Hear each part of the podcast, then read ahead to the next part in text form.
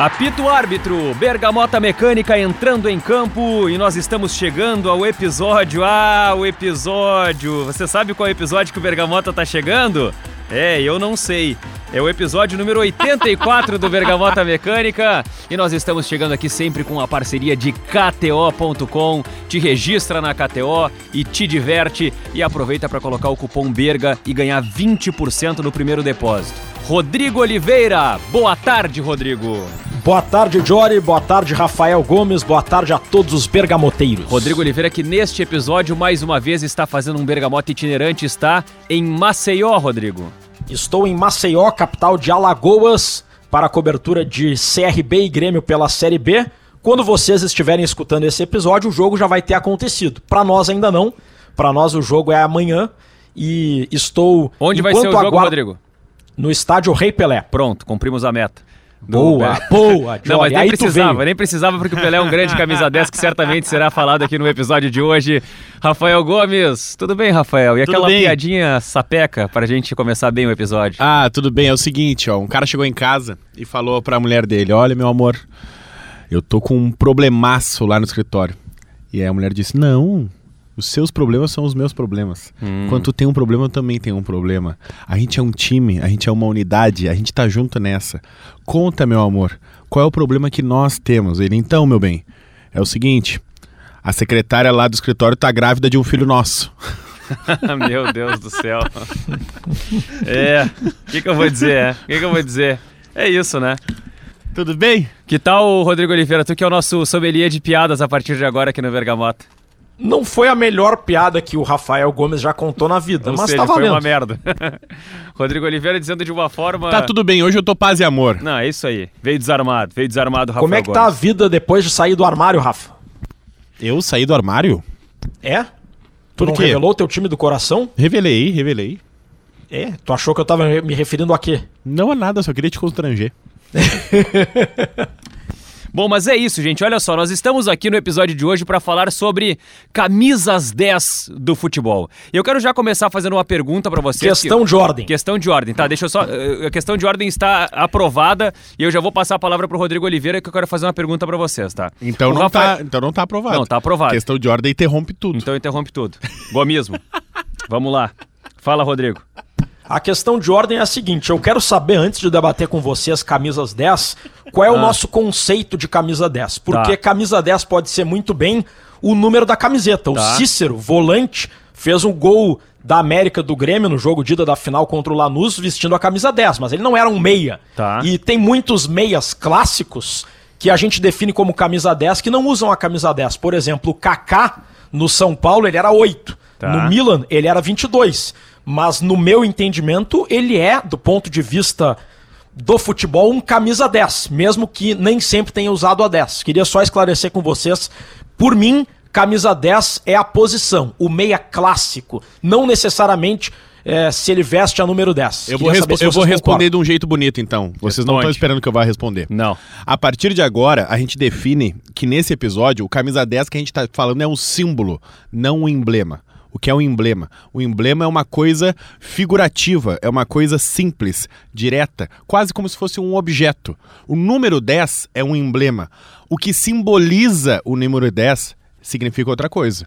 O símbolo, o que representa o número 10, é um símbolo, é uma coisa muito maior que uma posição, é um estilo de jogo, é um estilo de vida quase, ser um camisa 10. O emblema número 10, às vezes, é só um número, como bem verbalizou o Rodrigo Oliveira. Bom, então agora, passada a questão de ordem e passada a manifestação do nosso querido gomismo aqui no Bergamota Mecânica, eu quero trazer uma tese para definir como a gente vai tratar o camisa 10 e eu vou trazer com, com argumentos, com elementos e com fatos históricos aquilo que o Rafael tentou dizer e que ajuda a responder a pergunta do Rodrigo Oliveira.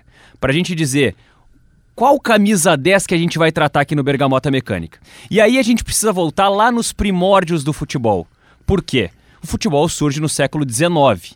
Porém, mesmo surgindo no século XIX, ainda de uma maneira incipiente, com um jogo bastante desorganizado, com os jogadores eh, jogando de uma maneira assim meio que colegial. Colegial, quando eu digo, é como a gente se acostuma a jogar futebol. Todo mundo tá onde a bola tá. O futebol nos primórdios era meio que isso. Não tinha sistema tático, não tinha organização, não tinha posições definidas, era todo mundo atacando e todo mundo defendendo e todo mundo correndo atrás da bola. Esse é o futebol do século XIX. Quando ele começa a aparecer lá na Inglaterra, principalmente, e depois vai se espalhando. No século XX, o futebol começa a ter um negócio que vai, é, digamos assim, brilhar o nosso assunto de hoje. Começa a ter numeração nas camisas. Porque lá no começo, os jogadores jogavam de terno, jogavam de blazer, jogavam com, com um uniforme mais assim, mais elaborado, mais rebuscado.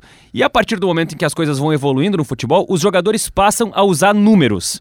E isso começa a acontecer e aí a gente já tem uma primeira briga nesse episódio, começa a acontecer depois dos anos 1910.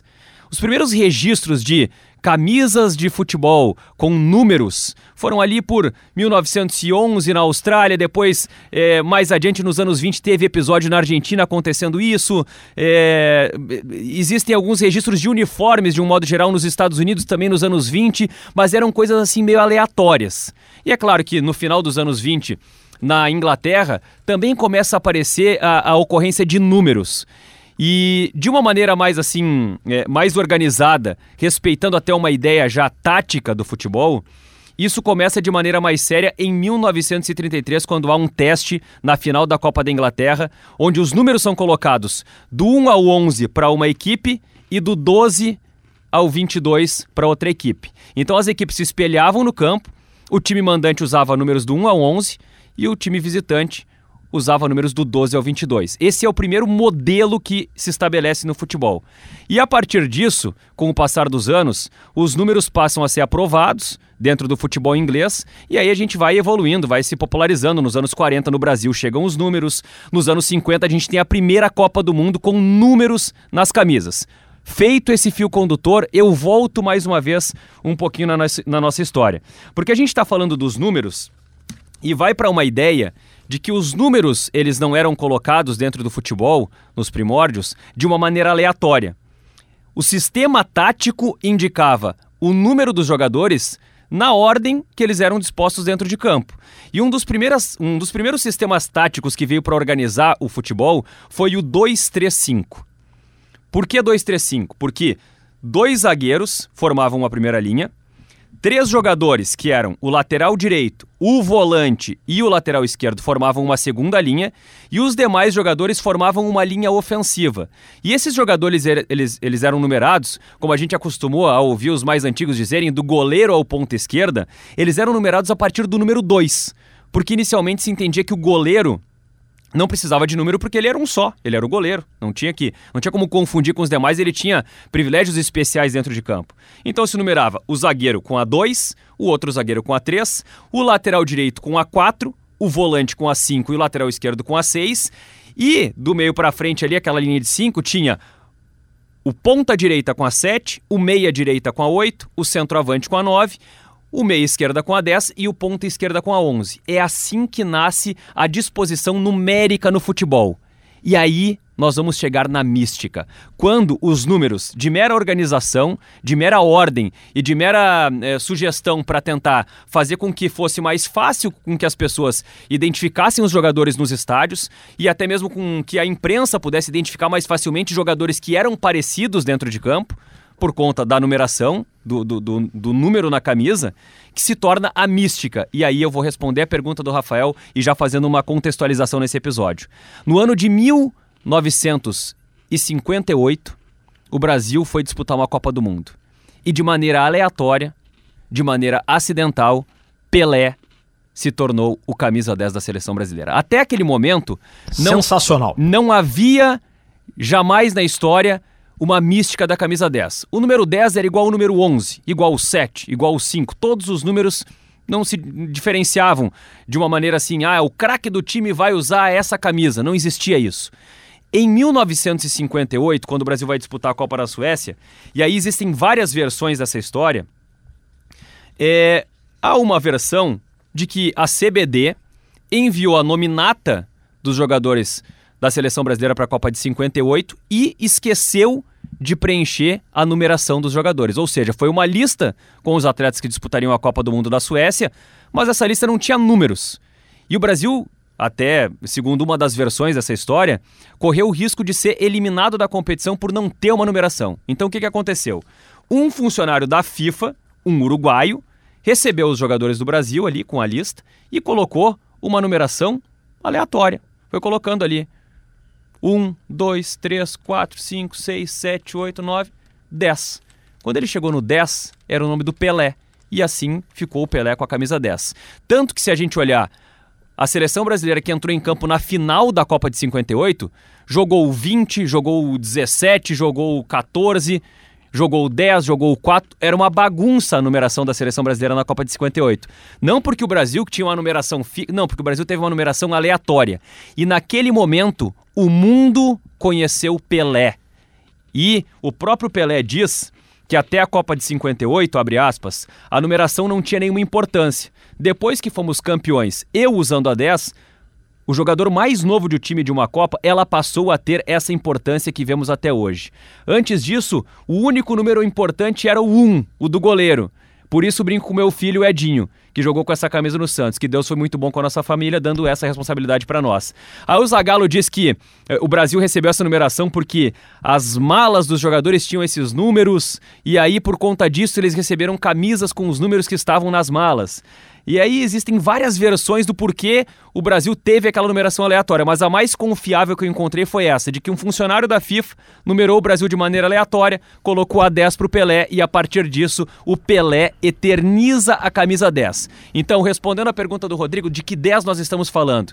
Nós estamos falando do número, mas muito mais do símbolo que foi inaugurado com o Rei Pelé. Deixa eu complementar essa coincidência, Diori, com essa tua história que foi maravilhosamente contada, com outra coincidência. E aí é muito engraçado quando a gente começa a falar de Pelé, a gente mistura o fato com a realidade. Ele é uma coisa muito próxima de um mito que a gente tem no Brasil, porque as histórias vão sendo contadas e passadas, é uma época sem tantos registros. Então essa história vai sendo passada uma a uma. E aí eu cheguei à conclusão, eu comecei a pesquisar também a história do Pelé no Santos. Porque se era uma época que não se valorizava o número, como é que ele caiu a coincidência do Pelé usar a 10 na seleção brasileira e no Santos? E aí eu cheguei à história da numeração, que eu confesso que eu sempre soube que era histórica no Santos, mas que eu nunca entendi. Por quê? Rodrigo Oliveira, qual é o número do lateral direito do Santos? Que número ele usa na camiseta? Ah, é o 3. É o 4. O 4, o 3 o é o 4, esquerdo. o 3 é o lateral esquerdo, né? Por quê?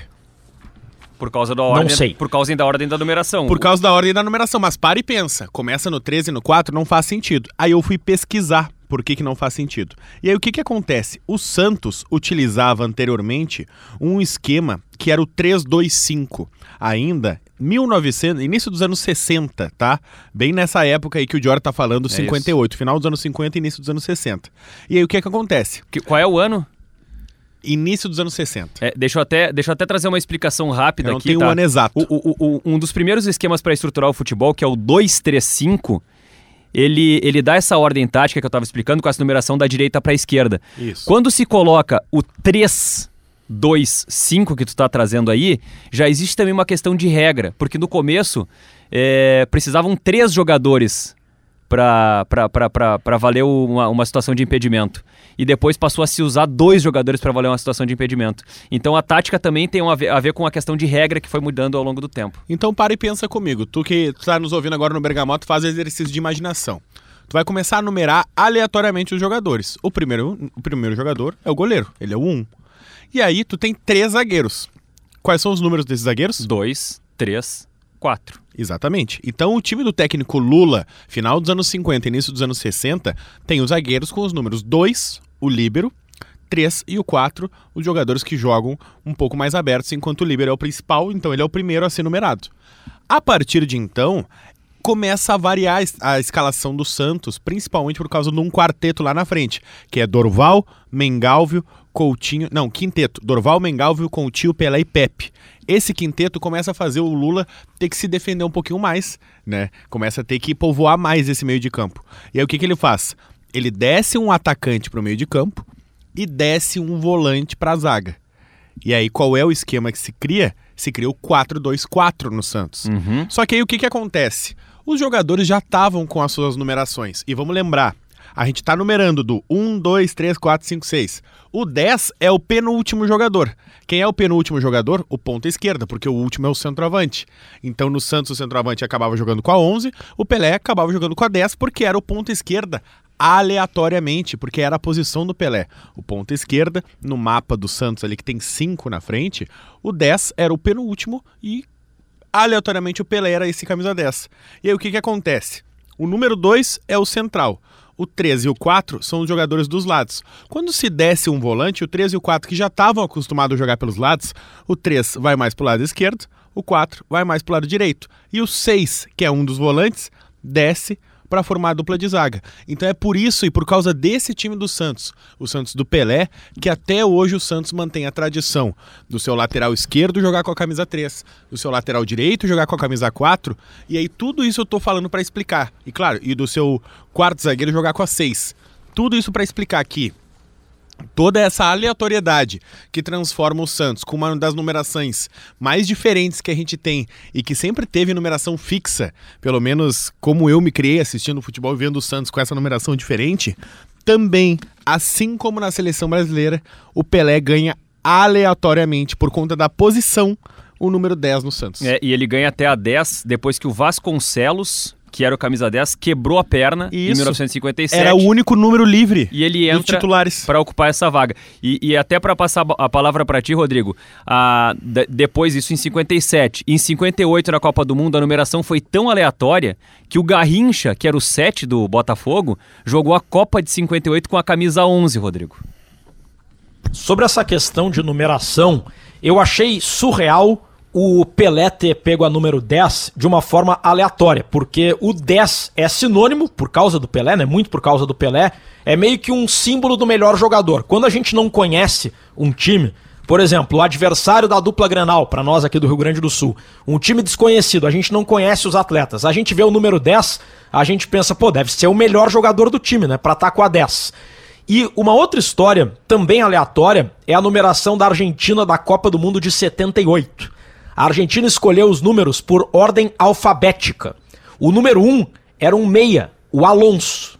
O número 2 era o Ardiles, e por aí vai. O Fijol, que era o goleiro, em vez de ser o 1, ele era o 5, porque ele era o quinto do alfabeto. E quem foi o número 10 da Argentina da Copa de 78?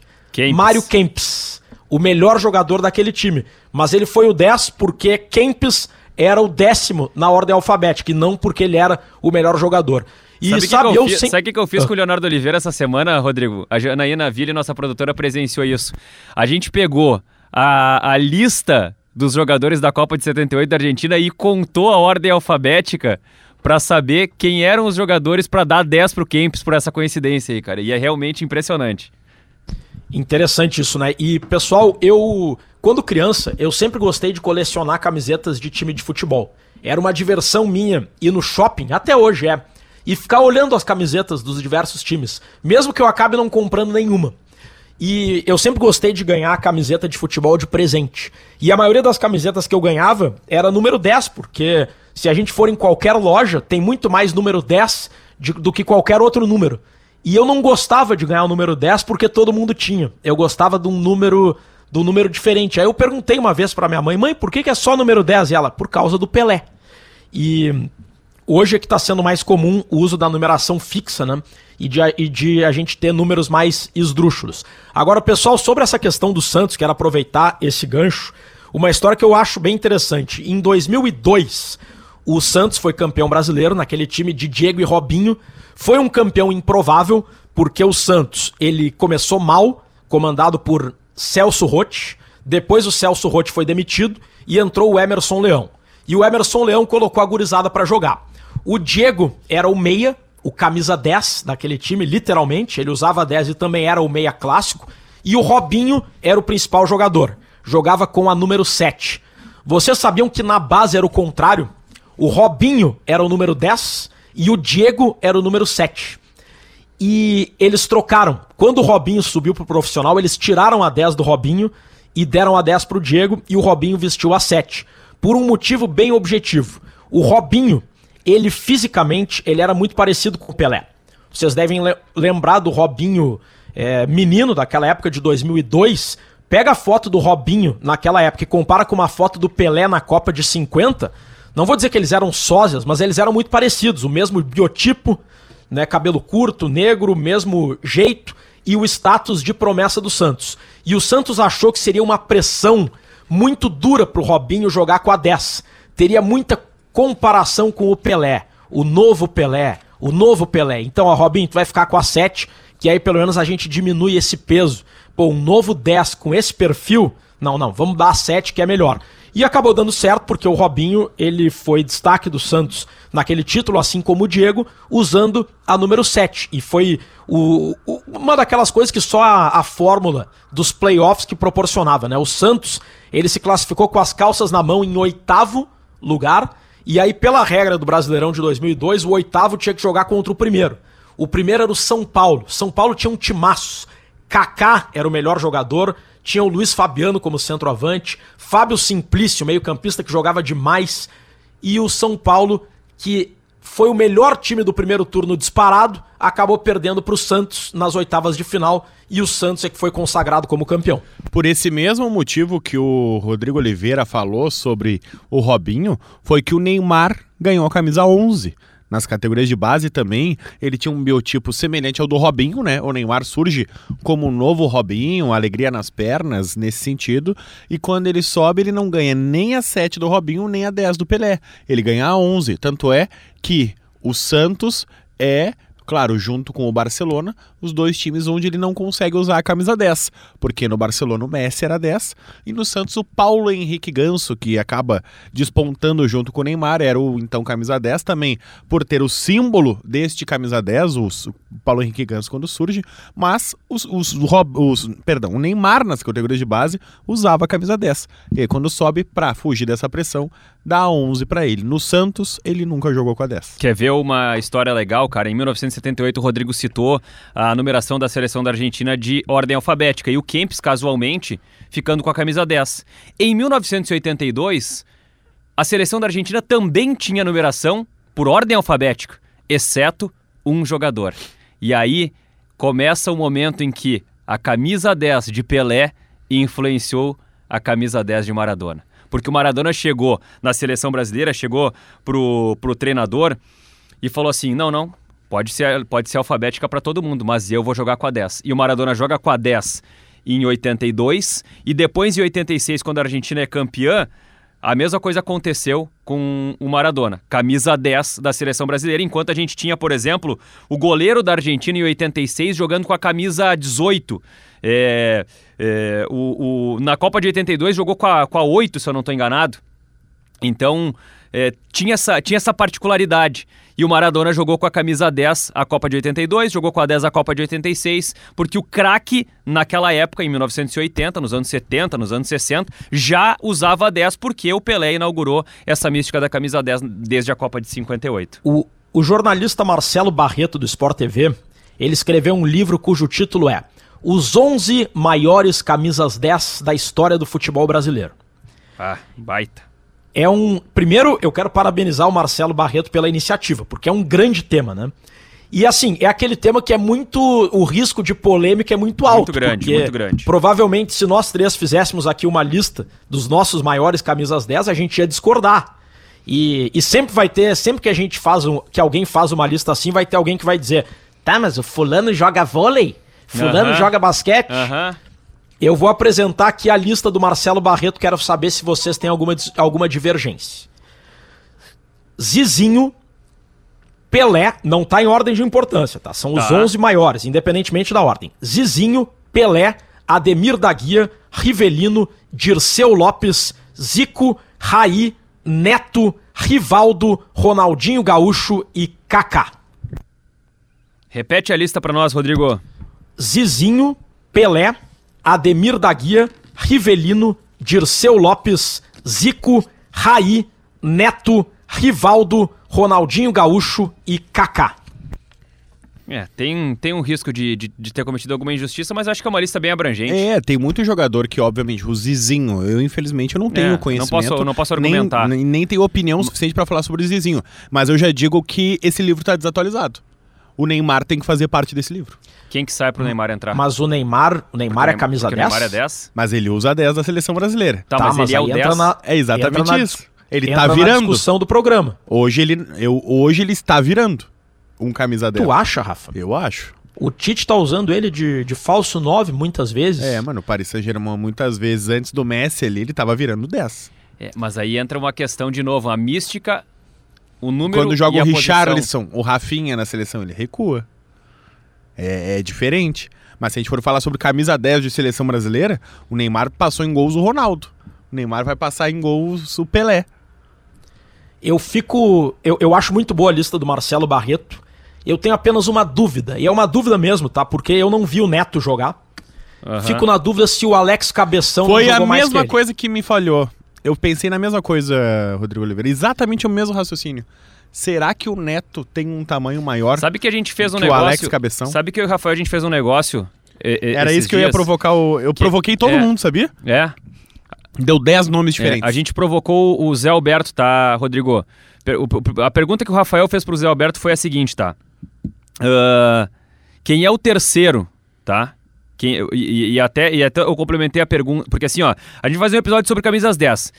Eh, Pelé e Maradona, quem é o terceiro, Zé Alberto? Tá?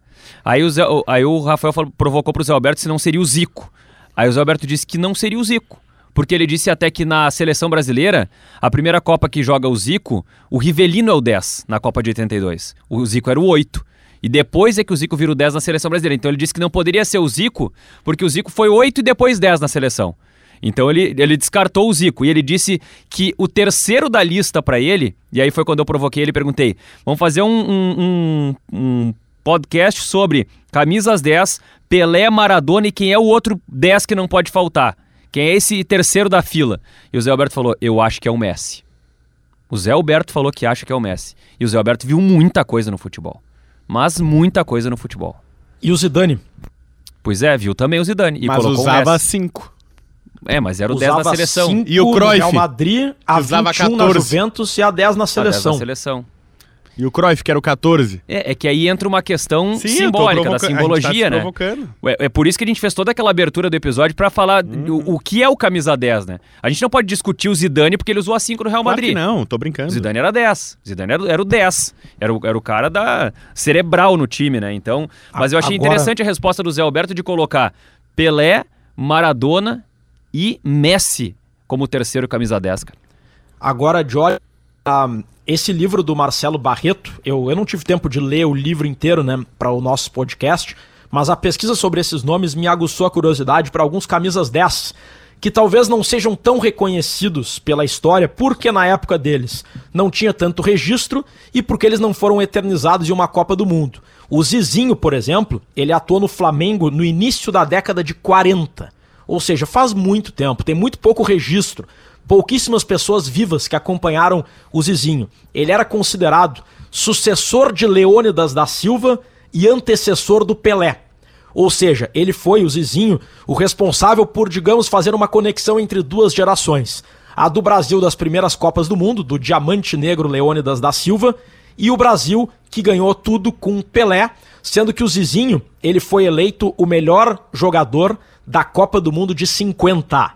Não foi o Didia. A FIFA considerou o Zizinho. E tem um detalhe interessante. O jornal O Globo publicou certa vez uma reportagem com a crônica do jogo da final Brasil e, e- e Uruguai na Copa de 50, o jogo do Maracanazo. Aquela crônica, sabe, que o Rafael de Vério e o Marcos Souza fazem na Zero Hora, cotação e tudo mais. Pois o jornalista que escreveu, é, que eu não sei quem é, disse o seguinte, e também me falta o, o jornal aqui, mas ele diz o seguinte: marcação cerrada exercendo severa vigilância sobre Zizinho, Jair Rosa Pinto e Ademir de Menezes, com o que anularam o potencial ofensivo do Scratch Nacional. Jair acovardado e Ademir, sem a mobilidade habitual, foram envolvidos pela defesa contrária, salvando-se apenas Zizinho, que conseguia fugir à marcação de Gambetta, transformado em Half, enquanto Obdúlio Varela se incumbira de Jair. Ou seja, segundo o jornal da época, O Jair e o Ademir de Menezes pipocaram na final contra o Uruguai e o Zizinho foi quem se salvou. Mas com uma atuação boa, porém insuficiente para livrar o Brasil do fiasco do Maracanazo. É, sabe que baita história, Rodrigo, que baita história e, que, e como é bom viajar nessas histórias aí e, e, resgatar alguns fatos que acabam se perdendo em meio à poeira dos arquivos, assim, né?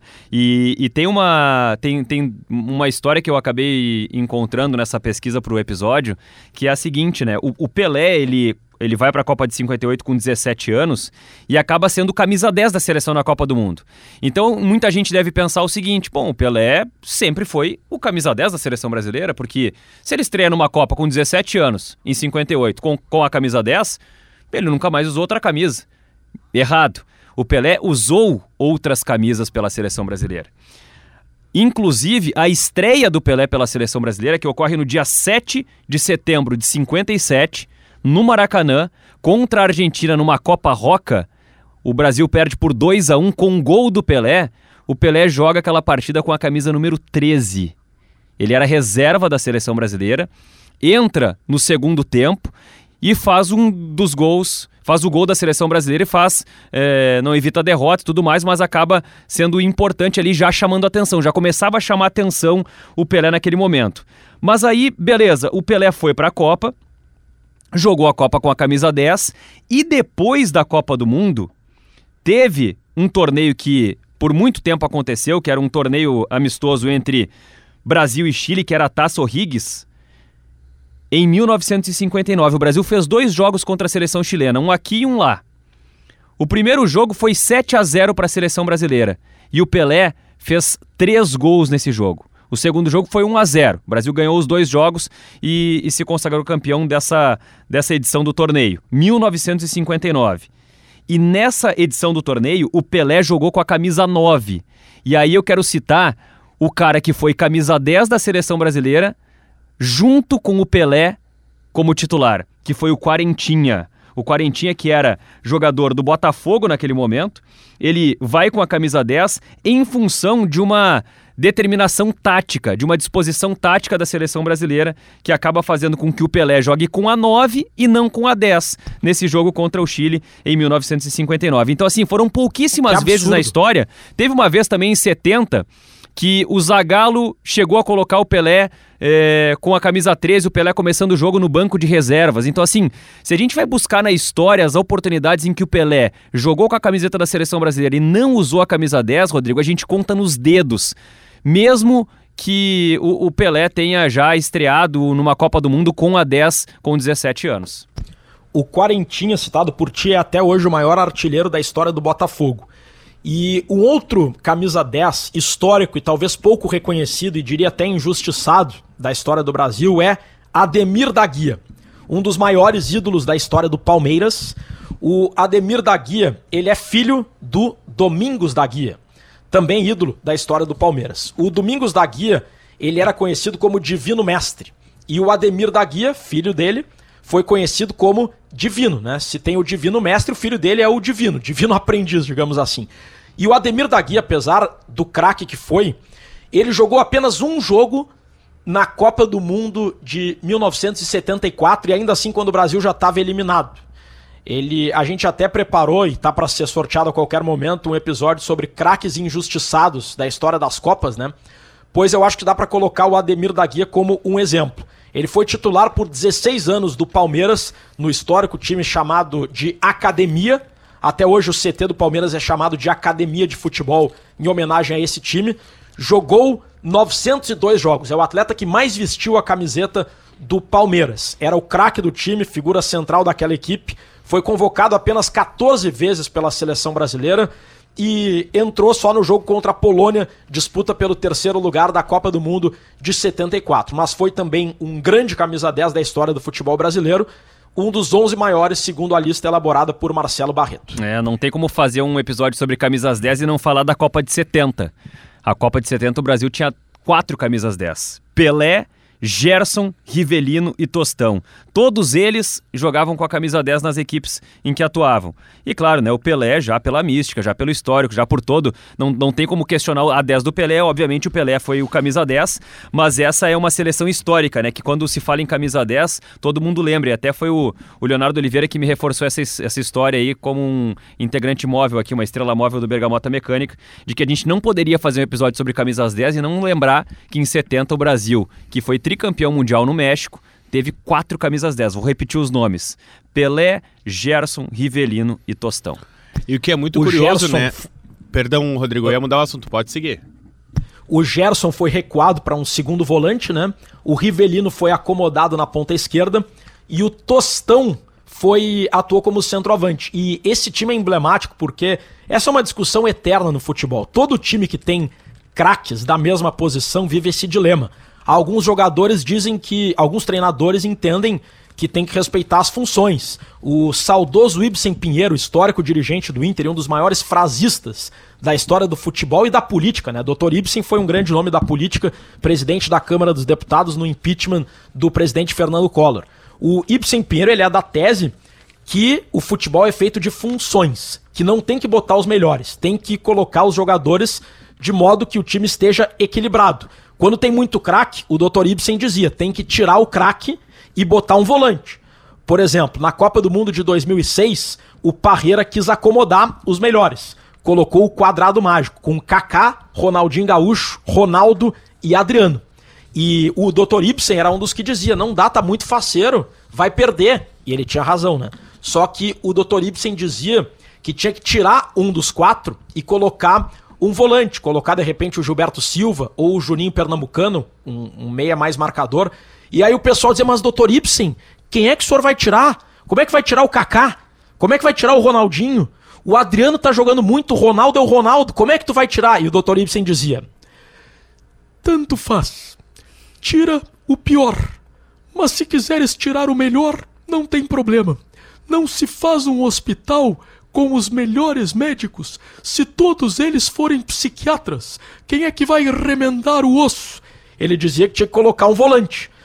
E o Zagallo A imitação de hoje veio chutou essa bem. tese pra fora e acomodou os melhores na Copa de 70 e deu certo. Ou seja, tem exemplo pra tudo, né, pessoal? É, se a gente quiser pegar o exemplo de 2006, deu errado a seleção lá com o quadrado mágico lá que acabou fracassando com a seleção do Parreira. E o que é engraçado também na seleção de 82, né? Que eu também, que a gente ouve falar, que foi uma tentativa também, que todos os jogadores depois foram camisas 10 nos seus times.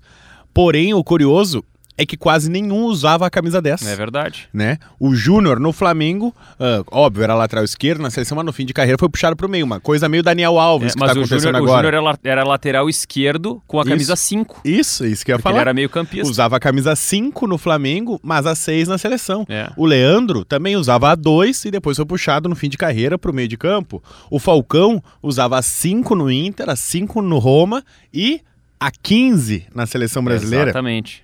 Toninho Cerezo era o 8 no. Na Roma? na- não, na Sampdoria e Roma, 5 no Atlético Mineiro e 6 na seleção. Sócrates, 8 na seleção e no Corinthians. Uhum. Só o Zico era camisa 10, que usava 10 no Flamengo e 10 na seleção brasileira. Nenhum outro deles. E chegou a usar o 8 quando o Rivelino era o 10. Exatamente. Isso é muito Pra legal. seguir no assunto, pessoal, só pra não Deixa eu, deixar só dar um, deixa eu só dar um recado antes de seguir no assunto, Rodrigo, que é o seguinte, tá? A galera que curte o Bergamota Mecânica, que gosta do Bergamota Mecânica, é, não precisa nem parar de ouvir o episódio, mas abre o Spotify agora e coloca seguir no nosso podcast. Além disso, a galera que já ouviu alguns episódios, e pra isso tem que ter ouvido alguns episódios, vai ali nas estrelinhas e avalia o Bergamota Mecânica de maneira sincera. Não queremos uma avaliação é, influenciada. Avalia com a nota que você acha que o Bergamota Mecânica merece. Isso é muito importante para nós. E também pode clicar na sinetinha ali, ó. Tem uma sinetinha do lado do seguir, que com essa sinetinha, sempre que entra o nosso novo episódio, você vai receber uma notificação no seu celular.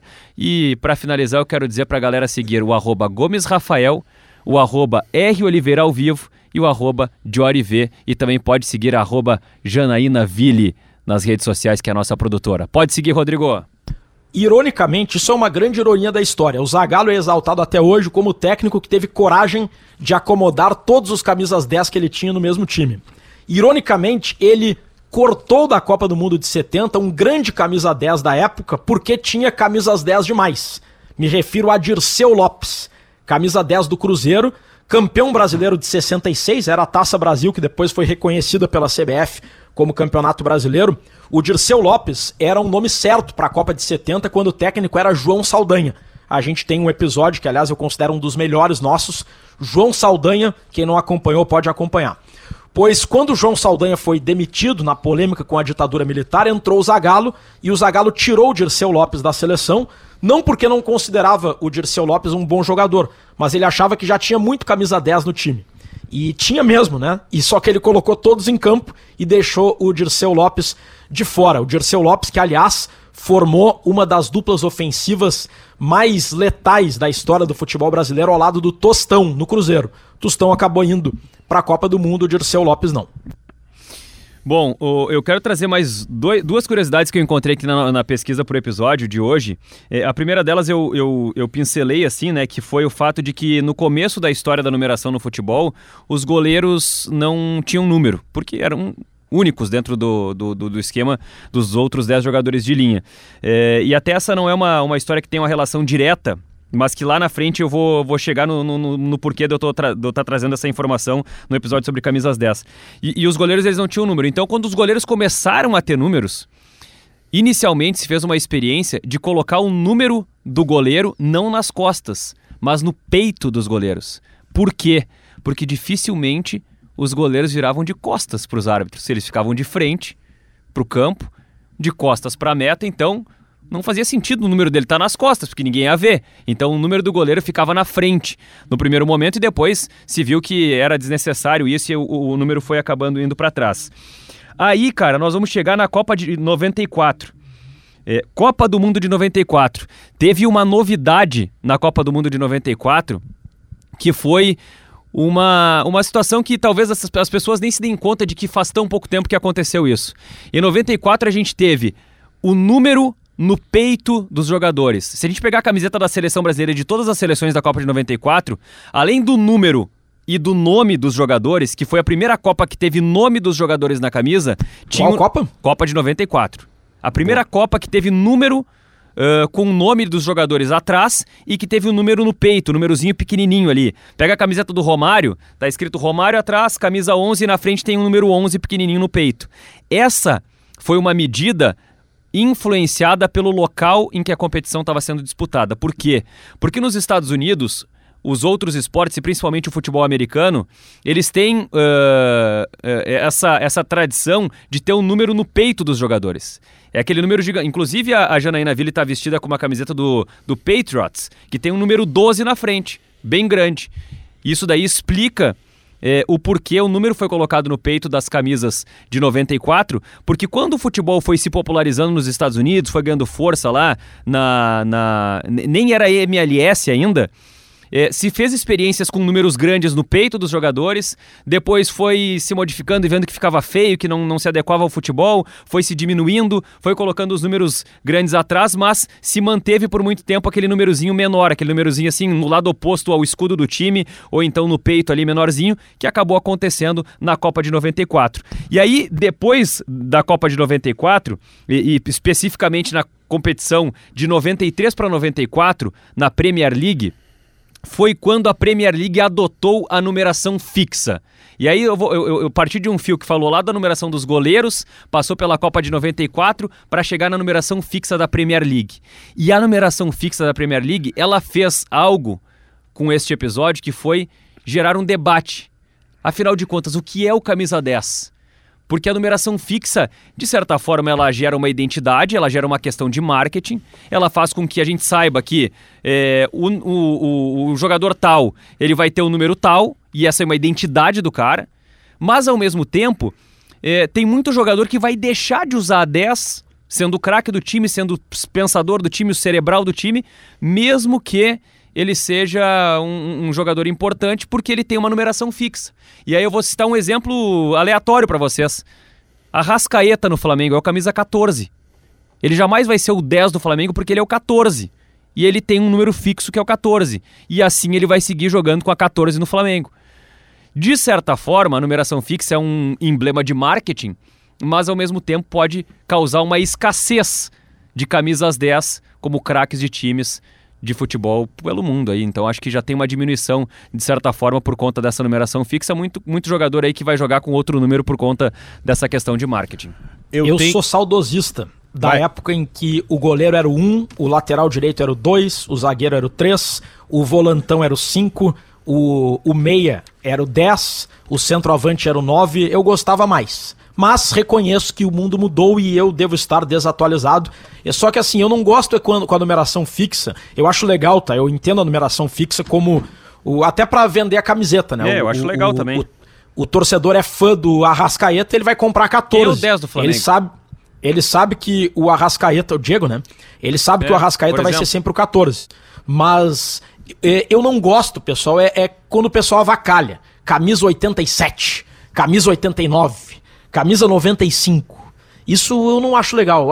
Eu, eu, eu, não, eu não sei fundamentar isso, porque não é uma coisa lógica. É uma coisa simplesmente que não me agrada. É, eu, eu, eu adoraria uma numeração fixa com números. Se o plantel tem 30, do 1 ao 30. Se o plantel tem 35, do 1 ao 35. Eu sei que a gente está indo para o final do nosso episódio, mas eu queria trazer uma teoria positivista que eu encontrei para o nosso Bergamota Essa Mecânica. foi a teoria que tu citou no episódio passado. Você falou assim: que, que, que sorteou o episódio. Ah, camisa 10 aqui. Ah, que bom que eu já voltei com tudo, que é meu episódio, que eu tô. A semana que vem eu vou vir com uma tese. Qual é a tese? A tese eu vou deixar pro final, porque a tese eu acho que a gente contou coisas muito mais legais que a tese, porque a, a minha tese eu já vou falar. A teoria positivista é a seguinte, ah. tá? Que o número 10 é o número perfeito do positivismo. Porque o número 1 hum. significa unidade, início e iniciativa. E o número zero simboliza o poder divino.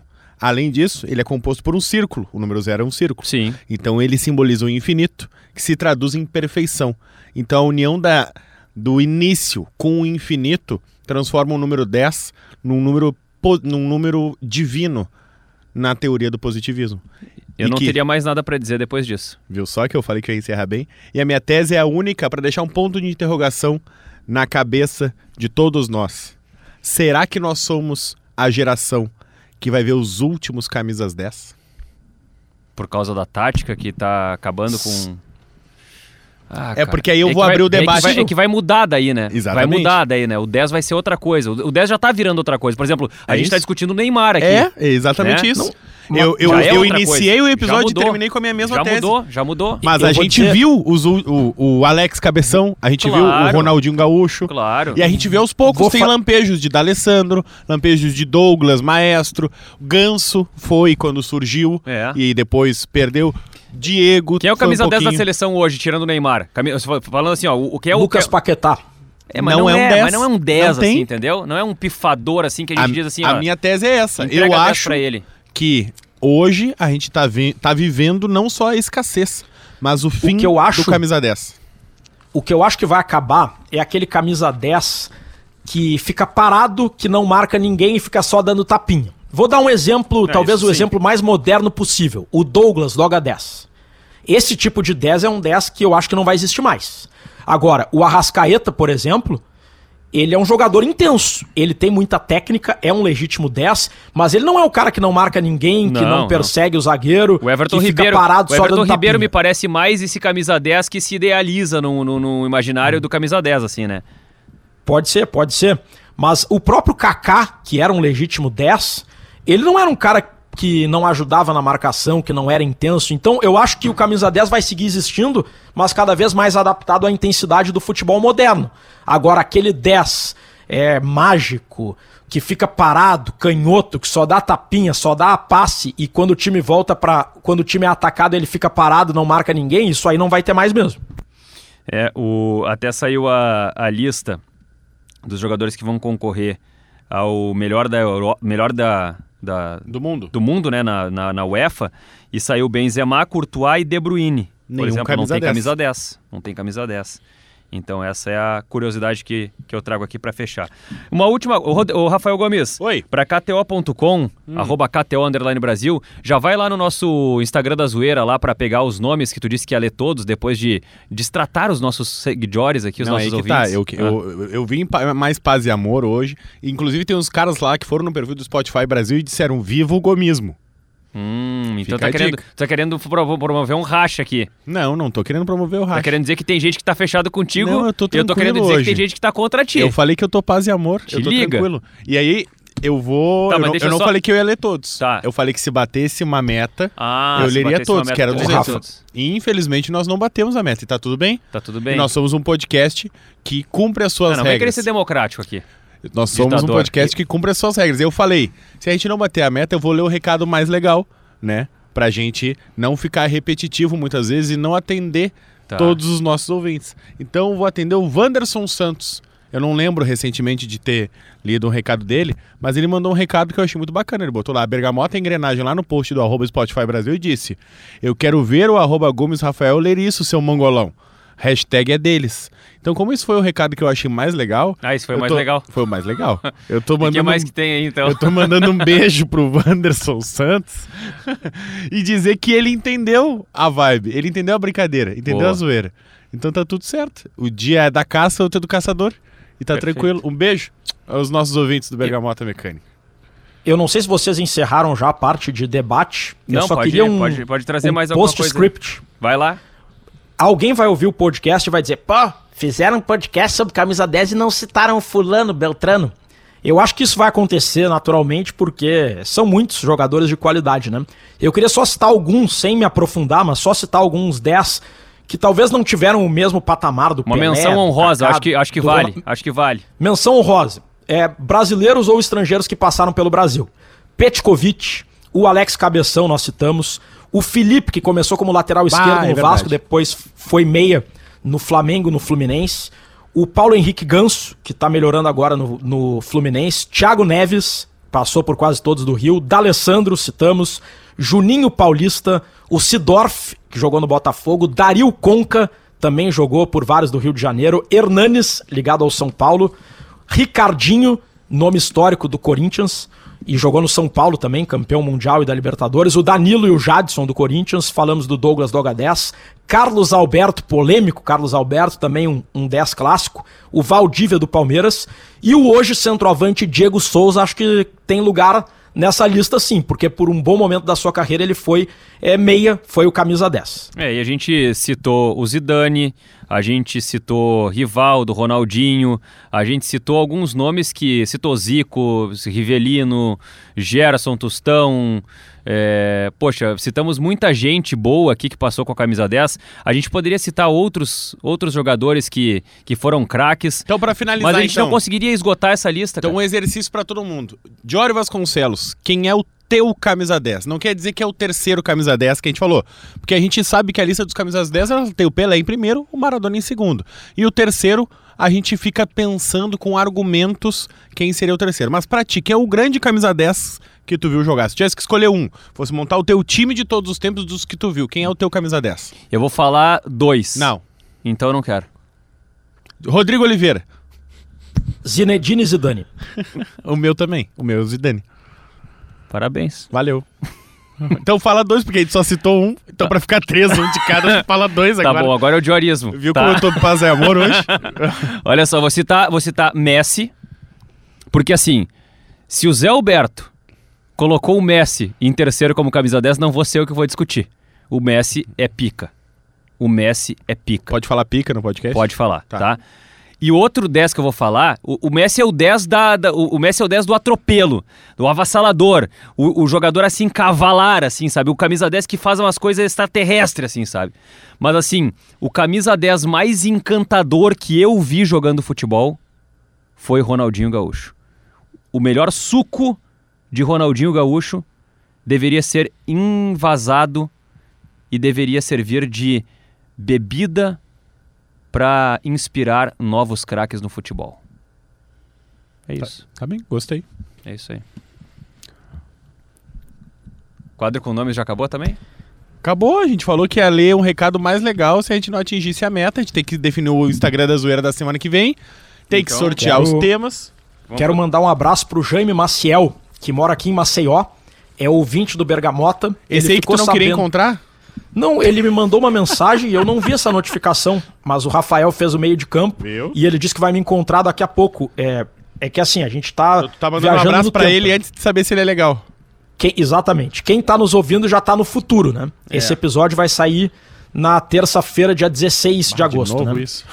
E, e nós estamos na sexta-feira, dia 12. Daqui a pouco eu vou pro hotel do Grêmio e me disse o Jaime que, que vai me encontrar lá. E é um grande ouvinte do Bergamota, que eu acho muito legal isso. Ele mora em Maceió. Um abração aí pro Jaime. Eh, Instagram da Zoeira, vão pensando aí enquanto eu vou sorteando o tema do próximo episódio. Já tô com o sorteador aberto. O tema é o número 2 e o tema é craques injustiçados. A gente fez esse tema aí para falar de craques injustiçados que não jogaram uma Copa do Mundo. Craques injustiçados que não jogaram uma Copa do Mundo. Então, todo jogador que a gente considerar craque e que não jogou uma Copa do Mundo tá liberado para ser citado e para trazer alguma história legal no próximo episódio do Bergamota Mecânica. Qual que vai ser o Insta da zoeira, ô Rafael Eu Gomes? tenho um. Eu vou. Eu acho que a gente tem que botar o, o Insta da zoeira no nosso camisa 10. Ah, Arroba Funinbox. boa. O nosso camisa 10, o criador do Bergabote, que a gente mandou um abraço na semana passada, é o nosso parceiro, assim como o Paulo Fraga, que muitas vezes ajuda a gente a montar e editar o nosso podcast. E o Funinbox é um participante ativo do nosso grupo do Telegram. Então, vamos lá no Instagram dele. Eu sei também qual é o Instagram que nós vamos. qual é a foto. Fane. Tá. O, o Instagram dele é arroba Fane, F-A-N-E, Inbox. I-N-B-O-X. Fane Inbox. E aí nós vamos fazer o seguinte: a gente vai lá na foto onde ele tá com o cabelo curto, tirando uma fotinho no espelho, com uma samambaia do lado, porque nessa foto tem o seguinte: quero biscoito. Tem entre tantas as coisas. Então a gente vai comentar. E nós não vamos comentar agora, senão ele vai descobrir antes. Qual foto com a samambaia? Essa aqui, ó. É que tem duas com a samambaia. Ah, tá, desculpa. Só tá escrito, abre aspas, só vale foto de espelho, fecha aspas. Quero biscoito. Então você que tá nos ouvindo agora vai postar uma bergamota, uma engrenagem e um biscoito. Isso aí. dizendo: Toma teu biscoito, meu camisa 10. Toma teu biscoito. Toma aqui teu biscoito. É isso aí. Arroba Funinbox. É isso aí. Então tá, tá feito o registro com o Funnybox, o nosso Instagram da zoeira dessa semana. A gente já fez o sorteio, craques injustiçados que não jogaram a Copa do Mundo. Fizemos o quadro com nomes, fizemos o Instagram da zoeira e agora nós vamos para o futebol proibido. Eu quero começar o futebol proibido de hoje para dar mais tempo para vocês. É, vocês ficam falando que eu só falo de corrida, que eu só falo de corrida, eu só falo de corrida, então eu quero, quero falar de um filme, que é um filme que eu reassisti essa semana, que é Forrest Gump. é isso. Forrest Gump. Cara, que filme maravilhoso, cara. É. Eu reassisti esse- essa semana pela, sei lá quantas vezes eu assisti Forrest Gump. Que é de corrida também esse filme, né? É, de corrida, mas o que, que eu vou fazer, né? O que, que eu vou fazer? Mas, cara, que filme maravilhoso, que filme genial, cara. Que filme com, com sutilezas. Cara, que, que, que, que obra, que obra é Forrest Gump, que filme incrível. E, cara, eu chorei vendo Forrest Gump essa semana novamente. Então, você que já viu faz muito tempo, certamente tem alguém que não viu, porque a gente tem uma É. audiência muito jovem. Então, procura na Netflix Forrest Gump, que vai se deliciar com essa baita obra que é o Forrest Gump. Eu vou sugerir o filme do Adam Sandler, que tá no Netflix, Arremessando Alto. Baita filme. É um filme de basquete. Então, se você gosta de esporte, assim como a gente, eu não sou um fã número um de basquete, né? Mas é um filme muito legal do Adam Sandler. A Janaína Ville tá me olhando. uma história real, né? Sim, uma história. O jogador, ele é jogador da NBA. Sim. É um filme de basquete, ele é jogador da NBA, né? Não, ele é na vida real. Sim. Mas tá tudo certo. Então, o filme do Adam Sandler, gostei muito. É muito legal e, e me impressiona. eh, a gente já falou isso sobre aqui, né? Como qualquer esporte, tirando o futebol, tem coisas muito legais, né? É. Eu não sou um fã de basquete e eu adorei ver o Os do caras Chicago que- Bulls lá do Michael Jordan. Os caras que jogam no filme, eles são The jogadores. Last Dance. Eles são jogadores. Os caras que jogam no filme do Arremessando Alto, É. isso facilita muito para fazer com que os jogos pareçam reais, porque eles Isso. são reais. The Last Dance é um baita documentário de basquete uh, e que eu fiquei preso vendo, assim, como se eu fosse o fã número um e o, e o arremessando alto a mesma coisa, assim. É. E como é difícil ter algo nesse sentido com o futebol. Rodrigo Oliveira, tua dica. Alguns episódios eu sugeri a série Peak Blinders. Com e ketchup. Eu tava no início.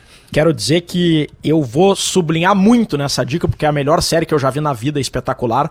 Semana passada eu sugeri o livro Budismo para Leigos, sugeri antes de ler, comecei a ler e também vou dar mais ênfase, mas a minha dica de hoje é a banda D3. Tem muitos vídeos legais no YouTube. Eu tô assistindo aos covers da banda Charlie Brown Jr. Coloca YouTube, D3 canta Charlie Brown. Olha, é o melhor cover do Charlie Brown que eu já ouvi. E deixando claro, o pessoal que me acompanha há mais tempo sabe que eu sou muito fã de Charlie Brown Jr., minha banda preferida ao longo de toda a adolescência. E é muito legal ouvir novas versões das músicas que a gente gosta tanto. E a D3 capricha muito. Valeu, Rodrigo. Bom trabalho aí em Maceió. Valeu, abraço! Um abraço, Rafael Gomes. Muito obrigado. Tchau, querido. E muito obrigado pra você que é nosso ouvinte, nosso bergamoteiro, nossa bergamoteira. Na semana que vem tem mais, ou então a qualquer momento, porque você pode estar maratonando o nosso podcast. Um beijo grande e até a próxima!